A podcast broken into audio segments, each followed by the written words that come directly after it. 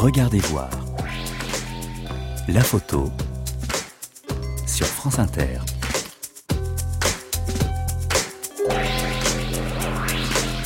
Bonjour, imaginons deux secondes que vous ne partez pas en vacances, que vous êtes bloqué pour une raison ou pour une autre chez vous. Alors restez sur France Inter. Regardez voir va vous emmener à Venise, dans le centre de la France, et dans l'univers d'un jeune photographe qui vit entre Alger et Oran. Il s'appelle Abdo Shanan. J'ai découvert son travail à la deuxième biennale des photographes du monde arabe contemporain et très précisément à la Cité des Arts à Paris où 20 jeunes photographes algériens exposaient sous la houlette de Bruno Boudjelal. Venise. Venise, j'y suis allée pour découvrir la collection François Pinault dans deux expositions à la Punta della Dogana et au Palazzo Grassi. Je ne pensais pas en allant à Venise que j'allais revoir un personnage de mon enfance à Bourges. Regardez voir, une émission de Brigitte Patient. On part d'abord à Venise, au Palazzo Grassi, où Caroline Bourgeois, qui est conservatrice auprès de la collection Pinault, me fait visiter l'exposition du peintre Albert Hollen. Et je découvre en parlant avec elle qu'elle a trouvé pour François Pinault, donc, de nombreux artistes qui sont exposés à la pointe de la douane dans l'exposition dont on va parler cet après-midi, Dancing with Myself. Un régal pour ceux qui s'intéressent à la photographie. Prenons un exemple, Caroline Bourgeois. Alors il y a un, photographe plus performatif qui s'appelle euh, Paolo Nazareth, que j'ai eu la chance de même rencontrer en vrai, qui fait un travail de marche. Les photos sont des, des restes de ce qui se passe, qui par exemple a été invité à faire une exposition à New York et il est parti comme l'étaient les esclaves, c'est-à-dire en tongs, sans passeport, et il a mis trois ans pour arriver à New York. Et toutes ces photos, c'est des traces de tout ce qui se passe et il change l'état d'esprit des gens dans, sa marche. Et tout son travail est autour de l'origine black au, Brésil, qui ont ici été importés euh, d'Afrique. Et alors lui, par exemple, comment l'avez-vous rencontré? Alors lui, j'étais allée à la Biennale de São Paulo il y a euh, 4 ou 6 ans. Je suis un peu mauvaise en chronologie. à une pas pour l'ouverture. Et j'ai rencontré des jeunes, je pense que c'est il y a 6 ans, des très jeunes galeristes à l'époque euh, qui s'appellent les Mendes Wood, on a pu passer trois jours ensemble, aller voir plein d'expositions, etc. Et à la fin, ils ont commencé à me parler de Paolo Nazareth et ça m'a littéralement fasciné parce que c'est quand même aussi assez rare de trouver un tel engagement. De mon avis, c'est aussi fort que David Ammons, qui est un artiste américain qui a été beaucoup préoccupé par la problématique de la culture noire, de la présence euh, euh, de ce qui s'est passé à partir de l'esclavage. Lui, il a fait à partir de la même situation au Brésil. Euh, et je n'ai pu le rencontrer que trois ans plus tard, parce qu'il est toujours en marche, donc c'est impossible. il est au Nigeria ou je ne sais pas où personnalité euh, intelligence comme ça fulgurante d'une certaine façon. Euh, par exemple, il avait été présenté à la Biennale de Venise dans celle de Massimiliano Gioni mais tout au bout, il a refusé de venir.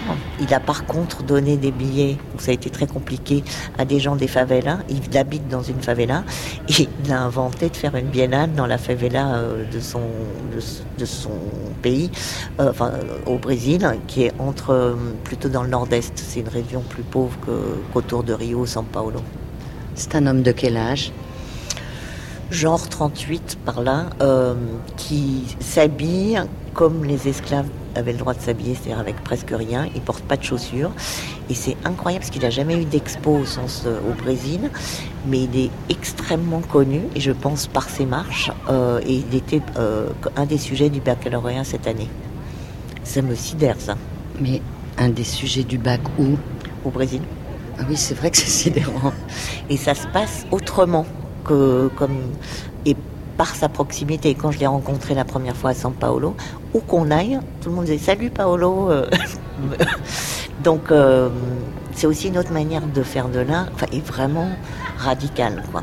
Donc il fait pas du tout que des photos, il y a des vidéos, il y a des dessins, il fait des échanges, il fait des gravures, il rend des gens collectionneurs, mais dans la, enfin avec euh, très peu d'argent. Quand il vend, c'est toujours redistribué à d'autres. Il est très proche de, de, la, de sa population, disons. C'est un homme engagé, populaire aussi. au sens euh, oui, populaire. Dans un, il est proche des gens. Alors, retenez bien ce nom, Paolo Nazareth. Là, je change de lieu, je quitte le Palazzo Grassi et je vais vers Punta della Dogana, la pointe de la douane, pour voir cette exposition Dancing with Myself. Et je suis en bonne compagnie puisque je suis avec Martin Bettenot, qui se présente lui-même, c'est plus simple. Alors, je suis directeur de Palazzo Grassi et Punta della Dogana, qui sont les musées vénitiens de la collection Pinot depuis 2010, et je dirige également le projet du futur musée de la Bourse de commerce à Paris, qui ouvrira en 2019. En quoi consiste, en bref, votre travail comme directeur euh, de ces lieux? Alors mon travail consiste à organiser les expositions qui s'y trouvent, à organiser les publications qui les accompagnent, à organiser également toute l'activité culturelle, toute l'activité éducative et pédagogique qu'il y a autour de ces expositions, bref, de faire fonctionner euh, une petite institution, nous sommes une vingtaine de personnes à Venise, pour euh, tout faire pour que le public ait accès euh, aux œuvres et à tout le dispositif d'accompagnement que nous mettons en place. Seuls les Italiens peuvent euh, avoir accès à ces œuvres-là alors Venise est, comme vous le savez, une ville ouverte sur le monde entier. Euh, Venise est aussi une vraie ville avec une vraie communauté d'étudiants, de gens qui travaillent, à qui nous nous adressons. Mais le public de Venise, Venise est plus grande que Venise. Et donc Venise, c'est aussi un public très international, beaucoup français, mais aussi euh, anglais, chinois, etc. Donc Venise est Venise, mais Venise est aussi le monde. En attendant que la bourse de commerce ouvre, le public français qui ne se déplace pas aura-t-il la chance de voir certaines œuvres de la collection en France? Alors, la collection a souvent été montrée en France à travers des expositions temporaires. Elle l'est cet été à Rennes avec l'exposition Debout, euh, dont Caroline Bourgeois assure le commissariat. Et, puis, elle est aussi très souvent, elle fait l'objet de prêts euh, dans de nombreuses institutions et des expositions, je ne sais pas, au Centre Pompidou ou euh, au Musée d'Art moderne de Lyon ou de Bordeaux, sont des prêts de la collection. Parlez-moi du lieu, Martin Bettenot, où nous sommes ici, parce qu'il est assez exceptionnel à Venise. Alors la pointe de la douane est un lieu exceptionnel, d'abord géographiquement, puisqu'il est en forme de triangle au confluent du Grand Canal et du canal de la Giudecca à Venise. Donc c'est vraiment un lieu, un lieu central, un lieu mythique, l'un des lieux peut-être les plus représentés de toute l'histoire de la peinture. Euh, c'est aussi un lieu extraordinaire par son architecture. Hein, c'est un palimpseste d'architecture qui, du XVIe siècle jusqu'à aujourd'hui, a vu se, se, succéder comme ça des créations, des créations différentes, jusqu'à celle de Tadao Ando, qui en 2009 l'a transformé en musée d'art contemporain. C'est un lieu vraiment euh, ouvert dont toutes les fenêtres donnent sur l'eau, euh, sur, le, sur les canaux, donc le Grand Canal ou le canal de la Giudecca. C'est un lieu à une architecture très présente, faite de briques, euh, faite de poutres. Et à l'intérieur de cette architecture, avec des matières très présentes, Tadao Ando a, glissé de manière très subtile et en même temps assez radicale son matériau signature, qui est ce béton, mais ce béton très particulier, presque soyeux, qui vient dialoguer avec donc les matériaux anciens. Alors, vous m'avez dit, ça n'est pas une exposition photo. Alors, vous savez très bien que je parle sur France Inter de la photographie. Pouvez-vous, dans un premier temps, m'expliquer pourquoi euh, ces paroles-là? Alors, nous avons conçu cette exposition euh, moi en collaboration avec Florian Ebner, euh, qui à l'époque où nous l'avons conçu était le responsable de la photographie euh, au Museum Folkwang à Essen, qui est l'une des plus grandes collections européennes de photographie, et qui maintenant est le responsable de la photographie au Centre Pompidou. Donc nous l'avons vraiment conçu avec lui comme une exposition, non pas de photographie, mais autour de la photographie, euh, et qui considère la photographie non pas comme une discipline fermée sur elle-même, mais justement une discipline qu'on invite à dialoguer avec d'autres disciplines, la sculpture, la vidéo, l'installation, la peinture, euh, l'idée étant vraiment de la faire dialoguer euh, avec l'ensemble des disciplines artistiques euh, du XXe siècle et du XXIe siècle. Racontez-moi le titre, Dancing with Myself. Alors l'exposition s'appelle Dancing with Myself, euh, donc euh, danser, je danse avec moi-même ou en dansant avec moi-même. Euh, c'est un petit clin d'œil un peu ironique à une chanson des, années 80 de Billy Idol, qui était un, un ex-punk en train de tomber dans une variété beaucoup plus commerciale, donc moitié sérieux et moitié révolutionnaire et moitié commercial. Donc c'est un clin d'œil. L'idée était surtout de parler de la manière dont le corps de l'artiste, l'image de l'artiste, vont être utilisés non pas comme sujet de son œuvre, mais comme matériau de son œuvre. Dancing, c'est l'idée que l'artiste va mettre son corps en mouvement, son corps en action, non pas pour se représenter lui-même, mais pour, à travers cette mise en mouvement, cette mise en action, parler du monde, parler, euh, prendre position, témoigner, contester, affirmer une identité singulière ou l'identité d'une communauté. Et donc l'idée de Dancing with Myself nous plaisait puisque euh, c'était cette idée du corps qu'on met en mouvement, soit pour exprimer son individualité, soit pour euh, exprimer de manière collective euh, dans le ballet quelque chose. L'exposition s'appelle donc non pas Looking at Myself, non pas en me regardant moi-même, mais vraiment Dancing with Myself en mettant en mouvement mon corps pour signifier quelque chose. Utiliser son image pour parler du monde. Oui, c'est pour cela que ça va beaucoup plus loin que le simple, si on peut dire, autoportrait. Je pense en fait que dans cette exposition qui rassemble peut-être 120 œuvres qui toutes représentent un artiste, presque aucune d'entre elles n'est réellement un autoportrait. Un autoportrait, ça voudrait dire que l'artiste est le sujet de son œuvre. Et dans cette exposition, il n'est pas tant le sujet que la matière première de son œuvre, et non pas pour parler de lui-même, mais pour parler euh, de la question sociale, pour parler des questions raciales, pour parler des questions d'identité, de genre. Euh, et donc, euh, c'est quelque chose de très important que l'artiste ne se représente pas lui-même, il s'utilise pour représenter autre chose. Il est devenu la matière première euh, de son œuvre et d'une œuvre qui parle du monde. C'est en cela que c'est une exposition qui n'est, je pense, absolument pas narcissique. Euh, c'est une exposition dans laquelle on ne parle presque jamais de la subjectivité de l'artiste ou de son autobiographie. Euh, Cindy Sherman endosse des rôles, non pas pour parler euh, de sa vie ou de ses sentiments, mais pour parler de la manière dont la société impose et construit des images à la femme. Gilbert and George se représentent eux-mêmes soit en costume de gentleman anglais, soit de manière beaucoup plus provocante, non pas par goût du narcissisme, mais pour venir critiquer, être une sorte de poil à gratter de la société anglaise avec tout ce qu'elle peut compter de crispation et de sclérose. Voilà, c'est vraiment ça. L'artiste se représente pour parler du monde.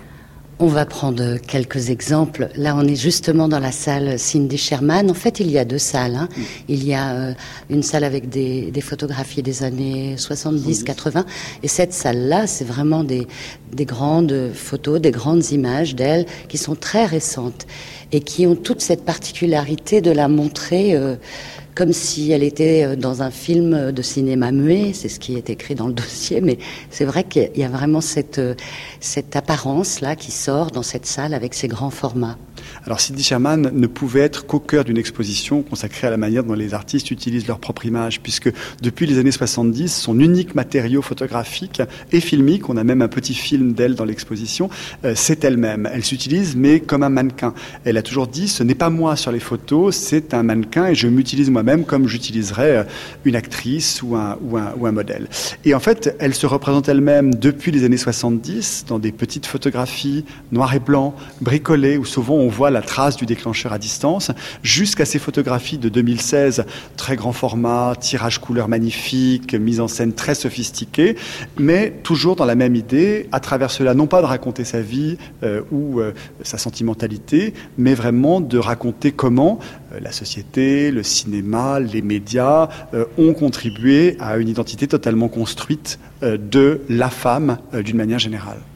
Ces photos-là appartiennent à la collection Pinot alors l'ensemble des œuvres de 2016 appartiennent à la collection Pinot, ainsi que les deux séries euh, du milieu des années 70, les Bus Riders et les Murder Mystery People, euh, et le petit film des habits de poupée. En revanche, les quatre euh, films stills, qui sont comme des photos de films qui n'existent pas, appartiennent à la collection du musée Folkwang, puisque l'un des sujets de cette exposition, c'est aussi de mettre en dialogue des œuvres de la collection Pinot et des œuvres de la collection du Folkwang.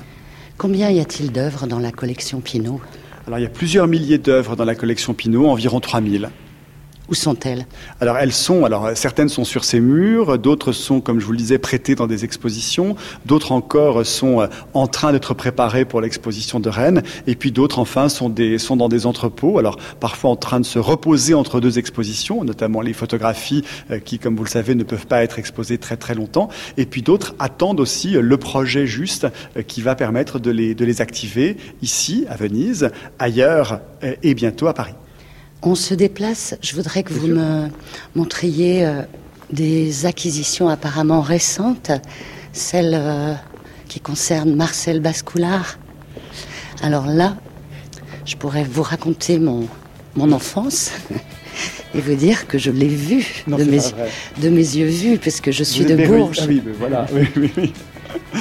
et que c'est impressionnant de le retrouver là. Down in London town to go go.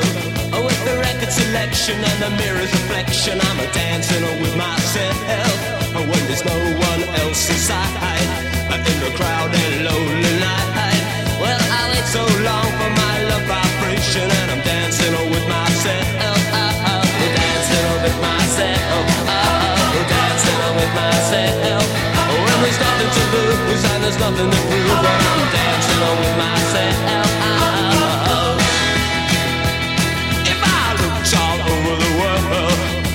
And every girl, but your empty eyes seem to pass me by, leave me dancing on with myself. So let's sink another drink.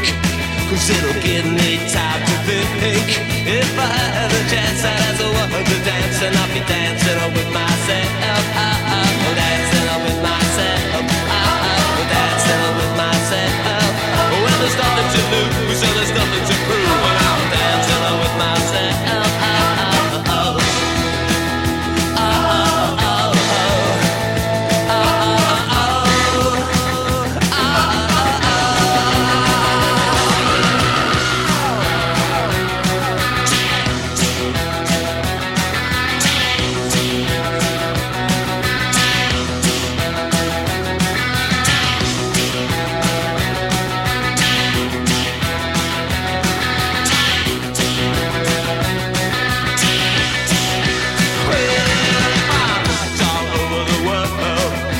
there's every type of girl. But your empty eyes seem to pass me by, leave me dancing with myself. So let's sink another drink, cause it'll give me time to think. If I had the chance, I'd ask a woman to dance, and I'll be dancing with myself. Le titre de l'exposition à Venise vient donc de là, de ce titre de Billy Idol en 1980. Ça ne nous rajeunit pas. Et je continue dans le genre, ça ne nous rajeunit pas. Je vous raconte donc cette histoire, rappel des épisodes précédents, je suis à Venise et je retrouve les photos de Marcel Bascoulard. Quand j'étais petite et que j'allais en ville à Bourges avec ma maman, je voyais un homme très étrange dans les rues de Bourges et notamment dans la rue Mirbeau. Il était connu dans toute la région, il s'habillait en femme. Mais d'abord, écoutez le témoignage de Jean Legrand, qui lui aussi connaît bien Bourges. Il habitait même le quartier Avaricom, où Marcel Bascoulard se posait pour dessiner. Avant tout, comment puis-je vous présenter Jean Legrand? Bien de préférence, mais je veux bien que ce soit également comme euh, ami, voisin, ami de 40 ans, comme on dit parfois, ça fait beau. Puis voilà. Et puis aussi, accessoirement, homme de radio pendant euh, 28 ans. À côté d'ici à Bourges, puisqu'on est dans la campagne, et puis après à France Culture, et puis beaucoup à Radio France Internationale. Donc, quand je vous dis Marcel Bascoulard, que voyez-vous? Je vous parlais de Bourges. Quand j'étais petit, j'étais à Bourges. Et quand j'étais petit, c'était dans les années euh, 1960 et quelques. euh, Donc imaginez qu'en 63, j'avais 10 ans. Et lui, il était, euh, Marcel Bascoulard, dans, dans les rues de Bourges. J'ose à peine dire, parce que ce sera moyennement euh, convenable, moyennement politiquement correct, mais la première chose qui me marquait quand j'étais tout petit, c'était l'odeur. C'était un clochard. Et donc, euh, je le voyais par exemple dans la rue Mirbeau, qui est une belle rue ancienne de Bourges, avec son tricycle qu'il avait construit lui-même, qu'il avait soudé lui-même.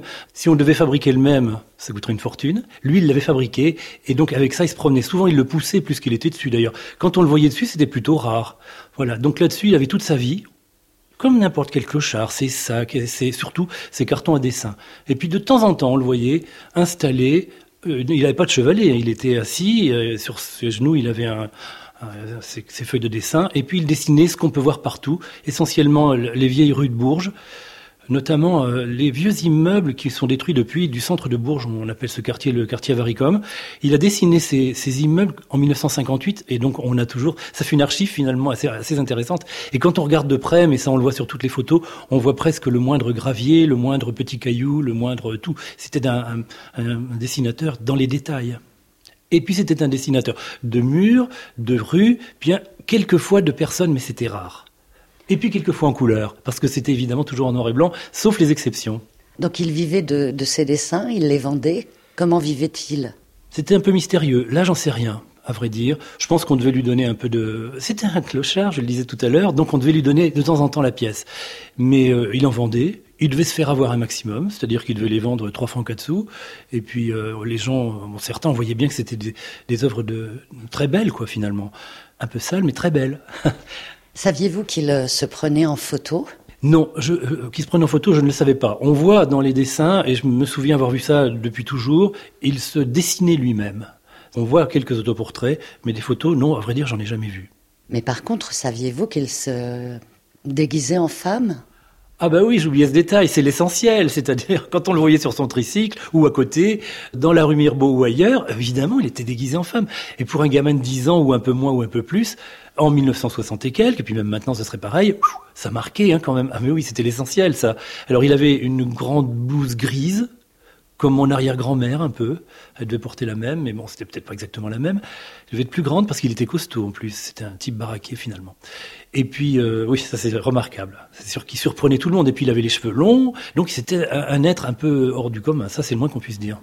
Pour vous, vous le qualifiez plutôt de clochard que d'artiste d'art brut Non, exactement les deux. C'est-à-dire que c'est incontestablement un clochard.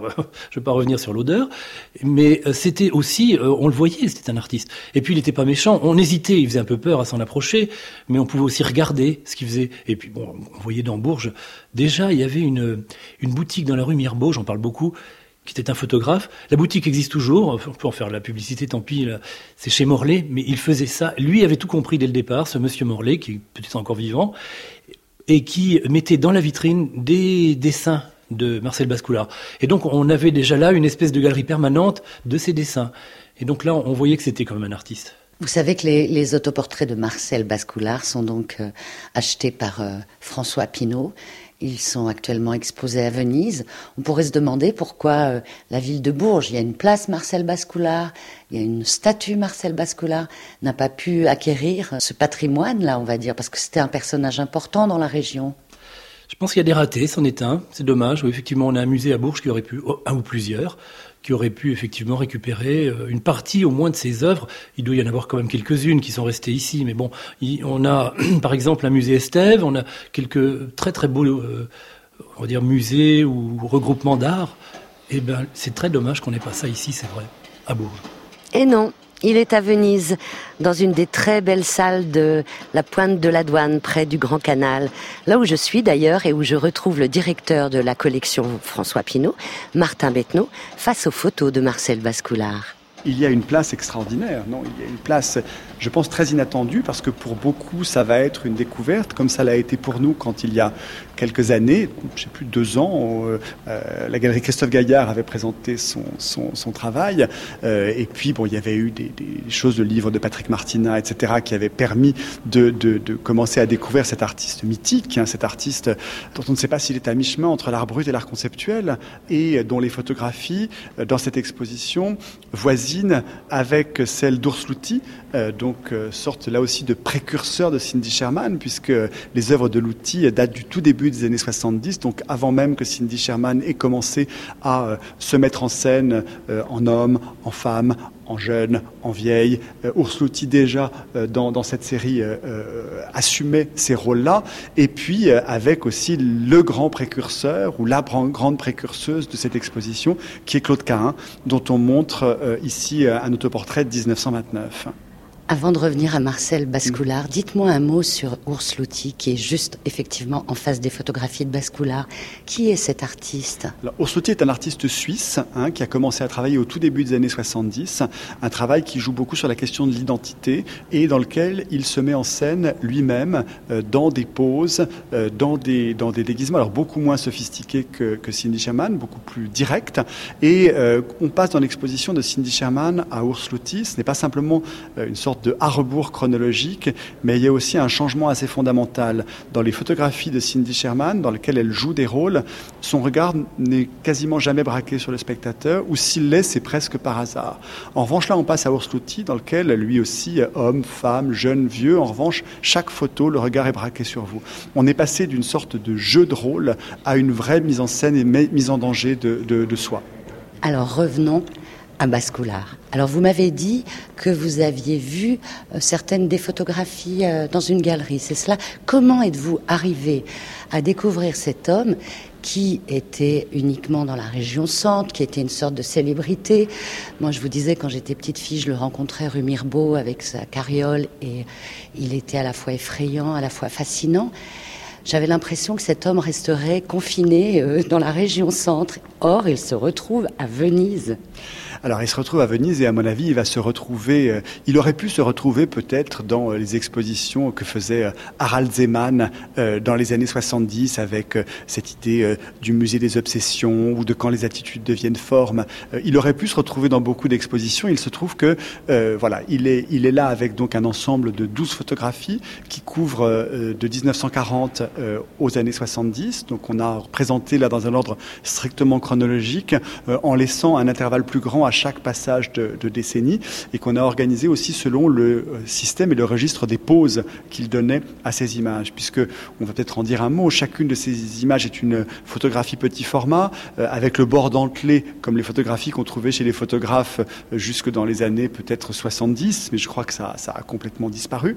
À chaque fois, il est vêtu euh, d'une robe féminine, d'une tenue féminine qu'il a dessinée lui-même et qu'il a fait réaliser par des couturières ou des personnes dans son entourage. Nous sommes à Bourges, donc des années 40 jusqu'aux années 70. Il est donc vêtu en femme. Il prend une pose très codée. Il y en a quatre ou cinq et certaines des photographies sont intitulées pose 2, pose 3 ou pose 4 et qu'on va retrouver parfois à 10 ans d'intervalle exactement les mêmes. Il n'est jamais maquillé ou coiffé. Il n'est pas déguisé en quelqu'un. C'est son visage euh, qui vous fixe avec son visage au naturel qui vous fixe avec ce mélange de trouble, euh, d'effroi parce que ça fait un peu peur, de rire parfois aussi. Et puis on est, on ne sait pas du tout on est. Est-ce qu'on est du côté de l'art brut, de euh, cet art, vous savez, des illuminés euh, des bords des routes Est-ce qu'on est dans l'art conceptuel, ce que la rigidité du protocole tenu pendant toute une vie pourrait, pourrait affirmer? On ne le sait pas. Et en tout cas, il nous a semblé que, que, que cette, cette présence, à la fois à côté de l'histoire de l'art et en même temps tellement forte par rapport à l'histoire de l'art depuis, euh, depuis au long du XXe siècle, euh, voilà, il ne pouvait avoir qu'une place, qu'une place centrale. Vous connaissez ces dessins? Alors, je connais ces, donc, les dessins de Marcel Bascoulard qui n'ont absolument rien à voir, qui sont des dessins très beaux d'ailleurs, très réalistes, on peut dire, de paysages ou de, ou de monuments, et dans lesquels il n'y a quasiment jamais aucun personnage. Et comme s'il avait vidé ses dessins de tous ces personnages et euh, rempli ses photos uniquement de ce personnage qui est lui et qui n'est pas lui, qui est un homme et qui est une femme, euh, qui est en dehors du monde, en dehors de la société, en dehors de l'histoire de l'art, et qui en même temps, par la, bah, la force, euh, y est en plein. Ce sont évidemment des, photos uniques. Alors, ce, sont des, photographies, des photographies uniques, hein, euh, et donc qui ont été euh, faites tout au long donc de ces euh, quatre, cinq décennies même de la de la vie de Bascoulard, qui s'est terminée tragiquement puisqu'il est mort euh, assassiné à la fin des années 70. Le 12 janvier 78, très exactement, dans un terrain vague près de sa cabane où il vivait. Et le plus terrible, c'est que son père fut assassiné lui aussi. Il a été tué par sa femme, donc la mère de Bascoulard. Et si Bascoulard est venu s'installer dans cette ville, Bourges, c'était pour venir voir sa mère qui était internée à l'hôpital. Allez, pour un peu plus gai et un peu plus pop, Alain Chamfort sur France Inter.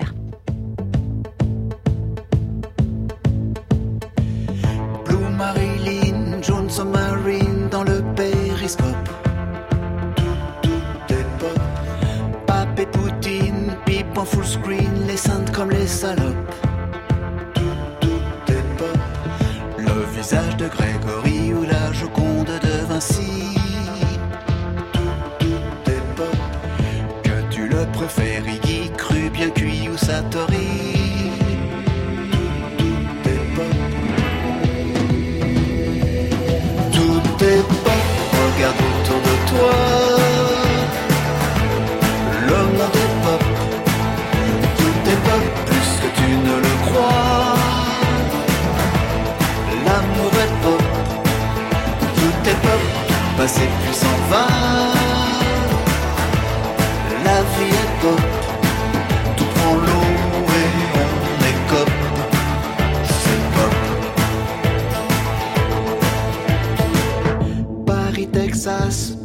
Hilton dans le grand melting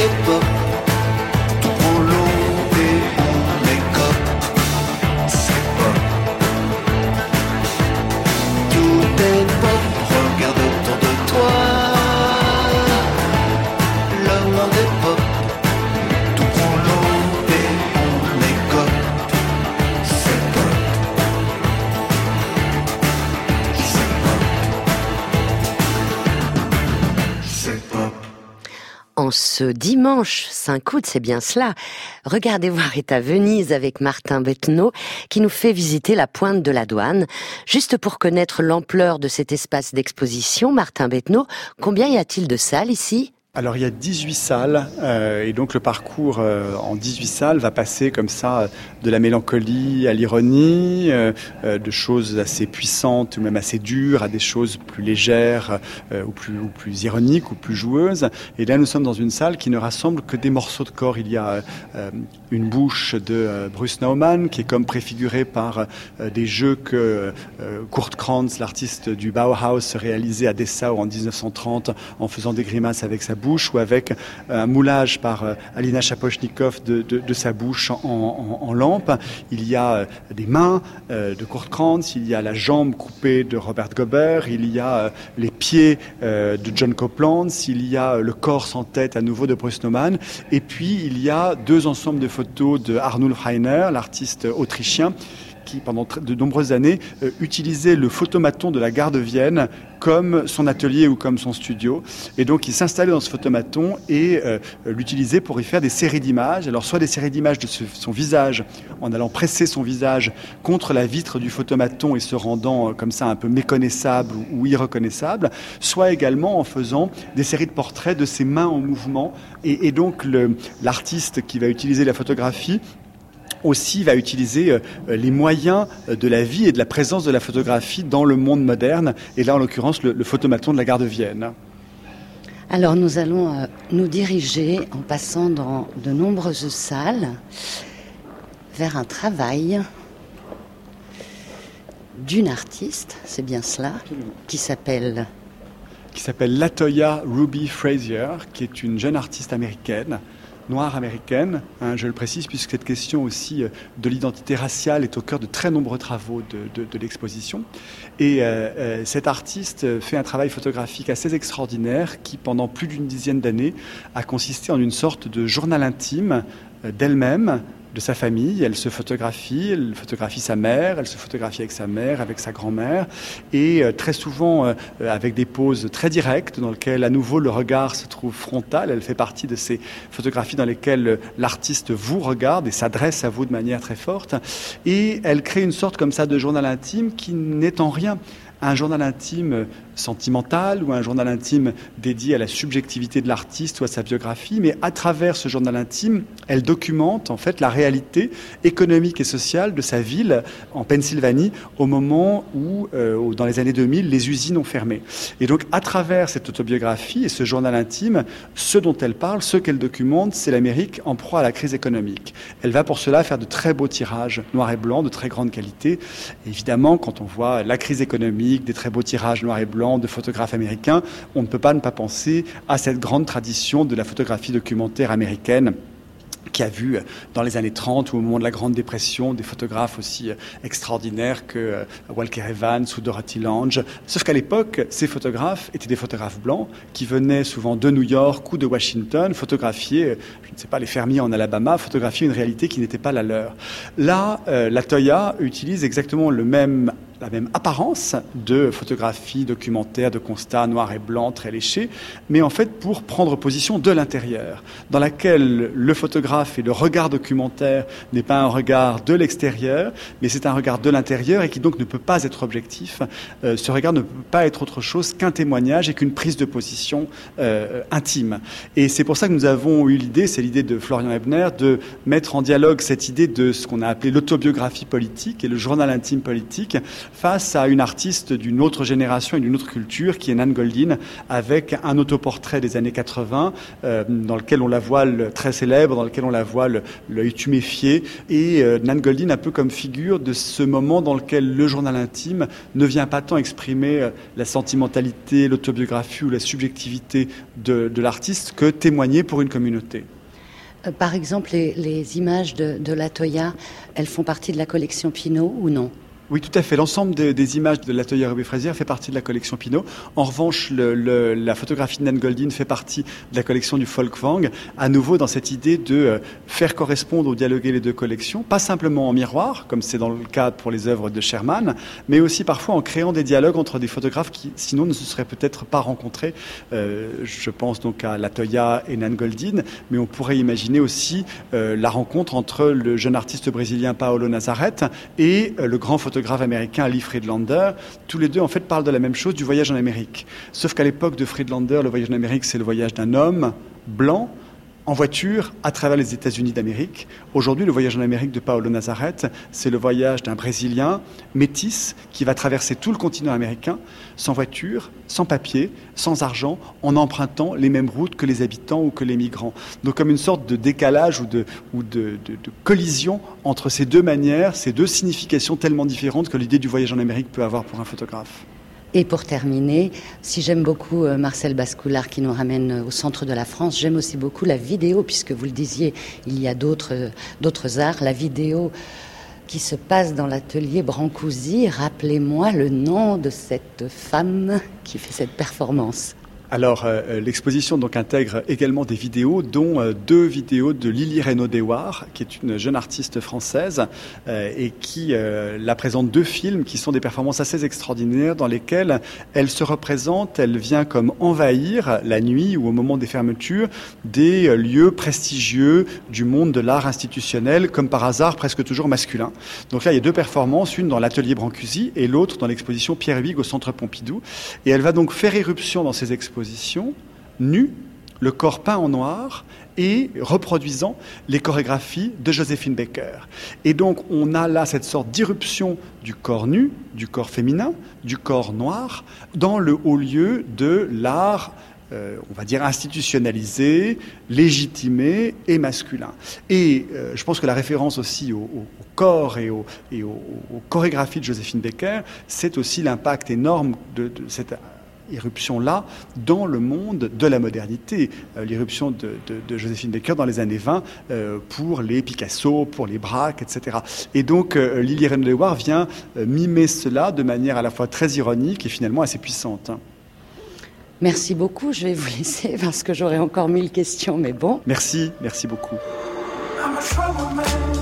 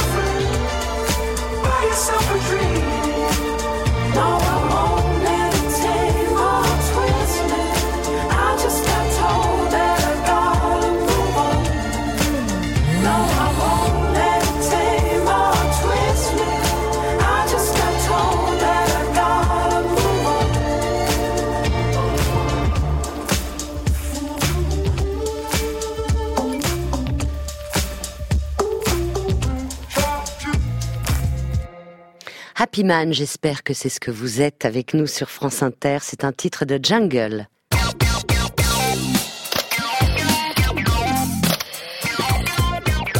Regardez voir. La photo sur France Inter. Je voudrais vous faire part d'une belle découverte faite pendant la deuxième biennale des photographes du monde arabe contemporain à Paris, à la Cité internationale des arts. Bruno Boudjelal présentait 20 jeunes photographes algériens. Parmi eux, Abdo Chanan, dont le travail m'a arrêté. Un journal intime de l'exil. Je vous laisse, Abdo Chanan, nous donner le titre de votre série. C'est Diary Exile. C'est un journal intime. C'est, c'est, c'est une série que euh, j'ai pas vraiment prendre une décision pour, euh, pour entamer cette série. Elle est venue comme ça. J'avais des difficultés de me réintégrer dans la société algérienne parce que je suis rentré en Algérie en 2009 et c'était vraiment difficile de retrouver mon, mon, mon espace en Algérie. Où étiez-vous avant? Tout d'abord, je je suis d'une d'une mère algérienne, d'un père soudanais. En 1991, on a quitté l'Algérie euh, vers la Libye. Pendant 18 ans, on a vécu en Libye, en Libye jusqu'en 2009. J'ai grandi dans un milieu multiculturel, euh, il y avait beaucoup de cultures, beaucoup de religions, beaucoup de nationalités. Et ça m'a beaucoup influencé. En rentrant en 2009, euh, j'ai changé et en même temps, la, société algérienne a changé. Donc c'était une confrontation. C'était vraiment difficile de trouver mon espace. Et euh, j'ai pensé, si je veux me réintégrer, il faut que je change. Et je refusais de faire ça. Donc je me suis exilé. Après, euh, je, me retrouvais de, de faire des, photos comme un journal intime euh, tous les jours avec des gens que je connais, je connais, des gens que je connais pas. Et euh, juste en 2014, je me suis rendu compte que je suis en, train de faire une série. C'était un peu marrant because- parce que j'ai pensé que je suis en train de faire une série sur ma grand-mère. Elle avait Alzheimer. Mais non, c'était une série sur moi-même. Et après, je me suis dit, c'est bon, c'est ça, qu'est-ce que je dois faire? Et pendant deux ans, de- depuis 2014 jusqu'à 2016, je suis- j'ai vraiment euh, euh, pas juste prendre des photos, mais j'ai fait faire des- beaucoup de recherches. Je vais regarder beaucoup de, beaucoup de photos. Et euh, je peux pas dire que la série a fini, parce que c'est un journal intime, donc ça parle de moi. Et qu'est-ce qu'on voit? On est à la radio, les auditeurs doivent euh, imaginer vos photographies, ils peuvent aller sur la page franceinter.fr, regarder voir, mais est-ce que vous pouvez nous dire ce que vous photographiez? Je photographe du tout. J'ai j'ai pas de limite. Et pour moi, c'est essentiel que c'est des photos directes.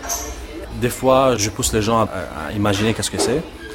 Pour cette série, j'ai utilisé beaucoup le flash et euh, le, le contraste parce que je suis en train de me révolter. révolter. J'ai trouvé que ce choix esthétique me donne cette possibilité de, de- faire un, un statement, en anglais on dit, après, il y a des portraits, il y a des plantes, il y a des murs, il y a, y a des tout, il y y a des bras, il y a des jambes, il y a des, y a des jambes moitié nues, il y a... Je fais de tout. Le plus important pour moi, c'est que ces photos expriment qu'est-ce que je pense et qu'est-ce que je sens dans mon, mon exil. Et c'était vraiment pour moi un outil de, de, de respirer, oui, et de trouver une manière de, de trouver mon propre place sans avoir changé euh, moi-même. Qu'est-ce que vous ressentez alors? Qu'est-ce que vous pensez? Qu'est-ce que vous vivez de cet exil? Pendant 2009, c'était beaucoup de solitude, beaucoup d'inquiétude. Et euh, la série, ça, ça parle aussi de, de, de- de mes choix d'être un photographe aussi. Parce que euh, j'ai une ingénieura en télécommunication. Et euh, souvent, les gens me posent cette question pourquoi tu as choisi la photo? Pourquoi pas, pourquoi pas un ingénieur? Il y a toujours cette confrontation. Et après, il y a des doutes. Je doute est-ce que je vais réussir? Est-ce que mes choix sont, sont vraiment euh, corrects? Il y, a, il, y a, il y a- des doutes, il y a de la solitude, il y a aussi de la confrontation. Je me révolte beaucoup. Il y a aussi euh, un peu de, de, la rage Vous vous révoltez contre quoi? Contre le code social. Je pense qu'en dans ma société, dans notre, nos, sociétés, je pense qu'il y a certains des, des- rôles prédéfinis pour chacun. Il faut être un, ingénieur, un médecin. Je sais pas, il y, a, il y a des rôles prédéfinis, il y a des, des- des routes choisies dans la vie il faut se marier à, à cet âge, il faut faire ça à cet âge, il faut faire ça à cet âge, il faut acheter ça, il faut faire ça. Et c'est pas ça la vie. C'est pas vraiment ça la vie. Et, je, je pense pas que la, civilisation humaine est basée sur ça. Est basée sur, euh, sur des, des- actions, sur des, euh, des gens qui font des recherches, des gens qui font de, de l'art, des gens qui font la radio, par exemple. En fait, vous n'avez pas choisi le chemin le plus facile. Si vous avez fait des études d'ingénieur et que là, vous choisissez d'être photographe, c'est vrai que c'est euh, le branle-bas de combat, non? Parce que c'est pas facile d'être photographe en Algérie. Oui, je confirme. Et je- et- d'abord, c'est pas facile d'être photographe partout dans le monde. C'est vraiment difficile. Et euh, je suis conscient que c'est c'est vraiment difficile, mais je vais faire quelque chose que j'aime. Je vais faire quelque chose que elle me donne la possibilité de laisser des traces, parce que euh, on va tous mourir. Et pour moi, je veux laisser des traces, des traces. Et pour moi, la photo, c'est le, meilleur outil de m'exprimer. J'ai beaucoup d'idées, j'ai beaucoup de, réflexions je peux pas écrire, je peux pas faire des poèmes, je peux pas écrire des, bouquins, mais je peux photographier. Et euh, dans ma photographie, je peux interroger ma société, je peux interroger le monde. Je peux pas imposer des idées, mais je peux donner mes idées à les gens. Maintenant, on est dans, dans cette société, les gens, ils consument la photo d'une manière vraiment euh, immense. Je pense à, Facebook, il y a 350 millions de photos par jour. Donc c'est immense. Et euh, les gens, ils, ont de l'habitude de, lire des photos. Les gens li- lisent les lettres moins, mais ils lisent les photos plus. Et euh, j'ai de la chance d'être un photographe dans cette période parce que je suis en train de travailler sur un, sur un langage lequel elle est vraiment, vraiment consommé par des, différentes catégories des gens. Souvent, je pense que ma mère, elle m'a donné la possibilité de comprendre la société et mon père m'a donné la, possibilité de comprendre le monde. Parce que je pense que ma mère, elle est vraiment intelligente et elle, elle, voit la, la société d'une manière vraiment euh, euh, spéciale. Et j'étais vraiment euh, euh, chanceux. Et mon père, il voit le monde dans, dans le sens politique, dans le sens euh, droit international, dans le sens géopolitique, de manière vraiment... je, je dis ça, je dis, dis- pas ça parce que c'est mon père, parce que je vois, je vois ça. Et ces deux personnes, mon père et ma mère, ils vont vraiment m'influencer. Ils ont vraiment aidé mon, cerveau de, de- de- de regarder ce monde de- à- d'une manière différente. La, la société et le monde, comment ce monde bouge. Abdo Chanan, pour vous, qu'est-ce qu'une photo réussie? Une photo qui, qui communique, qui communique, communique quelque chose à les gens et en même temps les gens reçoivent ça et en même temps ils projettent leurs idées ou émotions ou une photo que, où, où les gens retrouvent euh, leurs propres euh, idées parce que je pense que la photo c'est vraiment un médium très très très vaste qu'il peut vraiment accueillir beaucoup, beaucoup d'émotions, beaucoup, beaucoup d'idées. Et je pense que aussi c'est la beauté de, de l'art. C'est subjectif. Et tout dépend de tempérament de photographe au moment qu'il fait la photo. Et aussi le tempérament des gens qui voient la photo après. Et ça, c'est un mariage qu'il reste, non? Qu'il dure qui dure euh, des instants comme il peut dur- durer des, euh, une éternité. Merci beaucoup, Abdo.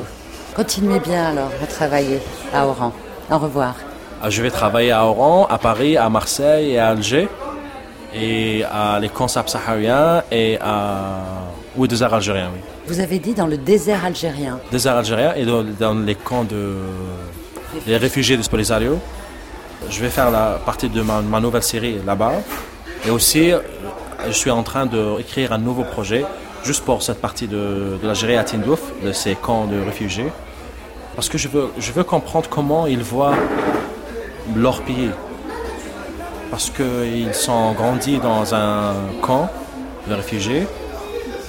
C'est quoi leur relation avec le camp, la terre elle-même, et c'est quoi leur relation avec un pays qu'ils n'ont jamais visité? Comment ils voient, ça et ça, comment ils comparent ça? D'un côté, il y a un, camp de réfugiés, il y a plein de mémoires, plein de, coins intimes, et plein de gens qu'ils connaissent vraiment, et une, autre partie qui est un, pays, pour la majorité de- d'eux, ils n'ont jamais visité, et c'est dans l'imaginaire. Donc, comment, comment ça se passe? Où est-ce qu'il est, ce camp? À Tindouf, le sud d'Algérie. Et euh, ce camp est en Algérie depuis 1975. Donc c'est euh, plus de 43 ans. Donc c'est euh, c'est un, un- un homme et une femme sont nés à ce camp, ils ont 40 ans maintenant. Donc euh, je travaille sur, sur, ça. Merci beaucoup. Rien, merci à vous aussi.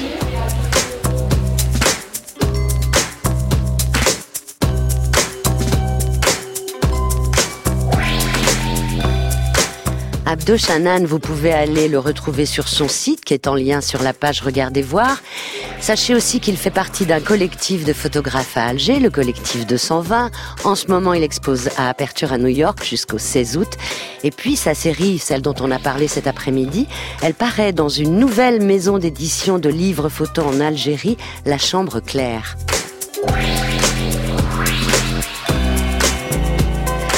Pour l'exposition Dancing with Myself, c'est à Venise, donc à Punta della Dogana jusqu'au 16 décembre. Il y a un très beau catalogue. En France, on peut voir une partie de la collection Pinot à Rennes dans l'exposition Debout jusqu'au 9 septembre au couvent des Jacobins et au musée des Beaux-Arts.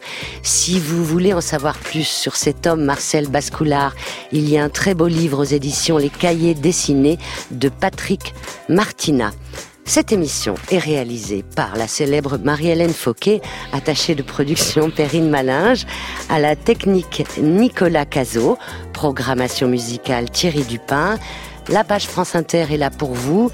Toutes les infos y sont, les photos, les podcasts. Regardez voir et sur les réseaux sociaux, vous pouvez nous laisser des commentaires. Je vous retrouve samedi prochain avec un photographe chinois qui a fait une belle série sur un train vert en Chine. Et vous serez aussi avec deux photographes espagnols, Andrea Santolaya et Isabelle Munoz, encore deux générations différentes, la Chine, l'Espagne. Les billets sont gratuits. Bel après-midi à vous sur France Inter avec dans un instant Jacques, Jacques Higelin. C'est la série des médias francophones publics.